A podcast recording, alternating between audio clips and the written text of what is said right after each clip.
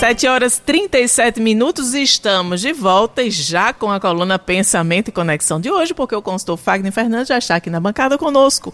Muito bem-vindo, querido, mais uma terça-feira. Muito bom dia. Pois é, Fagner Fernandes, e hoje, José, ele vai falar inteligência artificial, amiga ou inimiga na produção de conteúdo. bom, tan, tan, bom tan, dia, tanto tempo fica a musiquinha, né? Suspense, né? Porque realmente a inteligência artificial, aí as pessoas acham que é, é estão fazendo recurso demais, utilizando demais, né? Mas usam às vezes sem critérios, sem saber exatamente até onde, onde pode ir, como, né? Como coloca, eu acho que as pessoas estão usando, na verdade, estão subutilizando a inteligência artificial.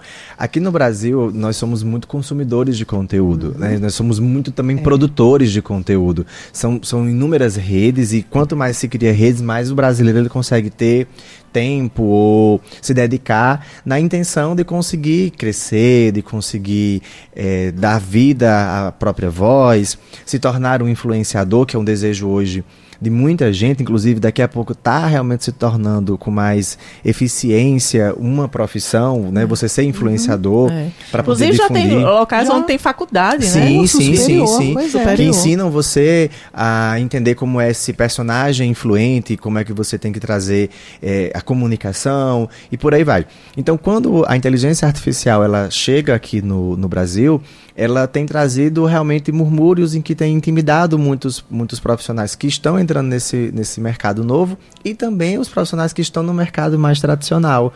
Por quê? Porque a inteligência artificial, se você fizer algumas perguntas, que a gente vai chamar de prompts, uhum. elas vão direcionar algumas respostas e aí para algumas pessoas aquilo já é satisfatório.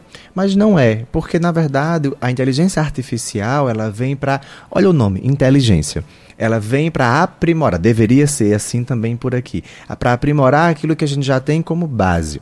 E aí ela vai fazendo uma leitura e vai se tornando cada vez mais inteligente e vai nos ajudando a ter mais velocidade. Por, por ser online, ela consegue canalizar o maior número de informações possível sobre um determinado tema, sobre uma determinada necessidade. Mas como é que as pessoas estão usando? Elas estão usando para multiplicar produções de conteúdo rasas. Daqui a um período de tempo, devido tanta gente estar tá fazendo basicamente a mesma coisa, a inteligência ela vai estar tá reproduzindo o próprio texto, né? a, própria, a, a própria criação. Por quê? Porque ela não é alimentada, ou ela é pouco alimentada é, quando a gente compara com a proporcionalidade de uso. Com elementos novos. Com elementos né? novos. Então a gente vai ter. Não sei se vocês percebem, mas a gente está sentindo uma sobrecarga de muito conteúdo, uhum. né? de, muita, de muita publicação ou postagens, etc.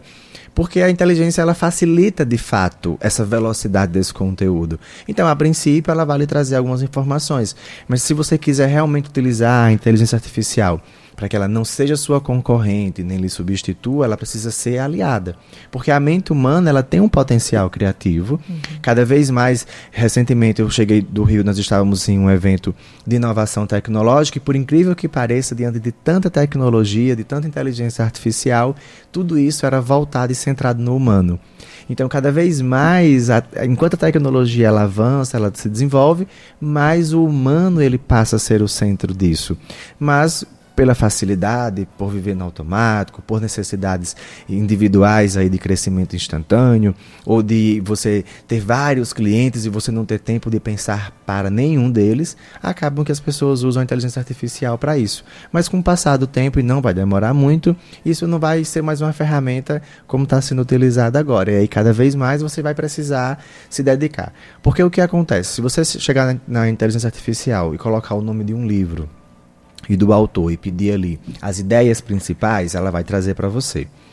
Se você colocar lá um resumo, uma síntese, ou seja, informações das quais você precisaria de tempo, ele vai trazer resumido para você. Uhum. O que isso impacta no humano? Impacta que você vai continuar raso. Que se você não tiver ali a própria inteligência conectada a uma internet, quem você é. E aí, beleza, você até cresce nessa vertente aqui, mas e quem é você fora, distante disso? Você aqui numa entrevista, você fazendo uma coluna, você indo para um programa de TV, você tendo que mentorar pessoas, como isso impacta na vida? Então, não adianta você querer ser ágil demais se você não consegue aprofundar e continua superficial. Então, você vai ter aí uma sobrecarga mental, vai ter frustração, né? E você vai ter um adoecimento mental que hoje já é muito, muito frequente, né? O adoecimento mental mental e emocional em função dessa sobrecarga de informação que gera ansiedade por distração. Então, esse movimento todo ele é muito mais complexo do que a gente imagina, né, do que a gente discute, na verdade, e que a inteligência artificial,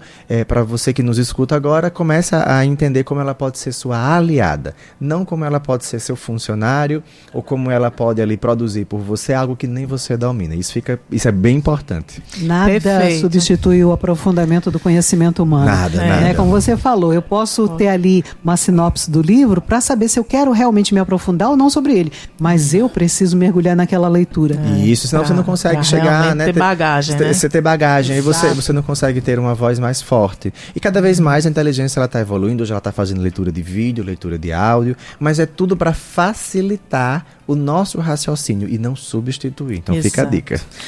Ótimas pontuações. Muito obrigada, Fagner. Até a próxima terça-feira na sua coluna Pensamento e Conexão aqui no Jornal Estadual. Até Se lá, Deus viu? quiser, até lá.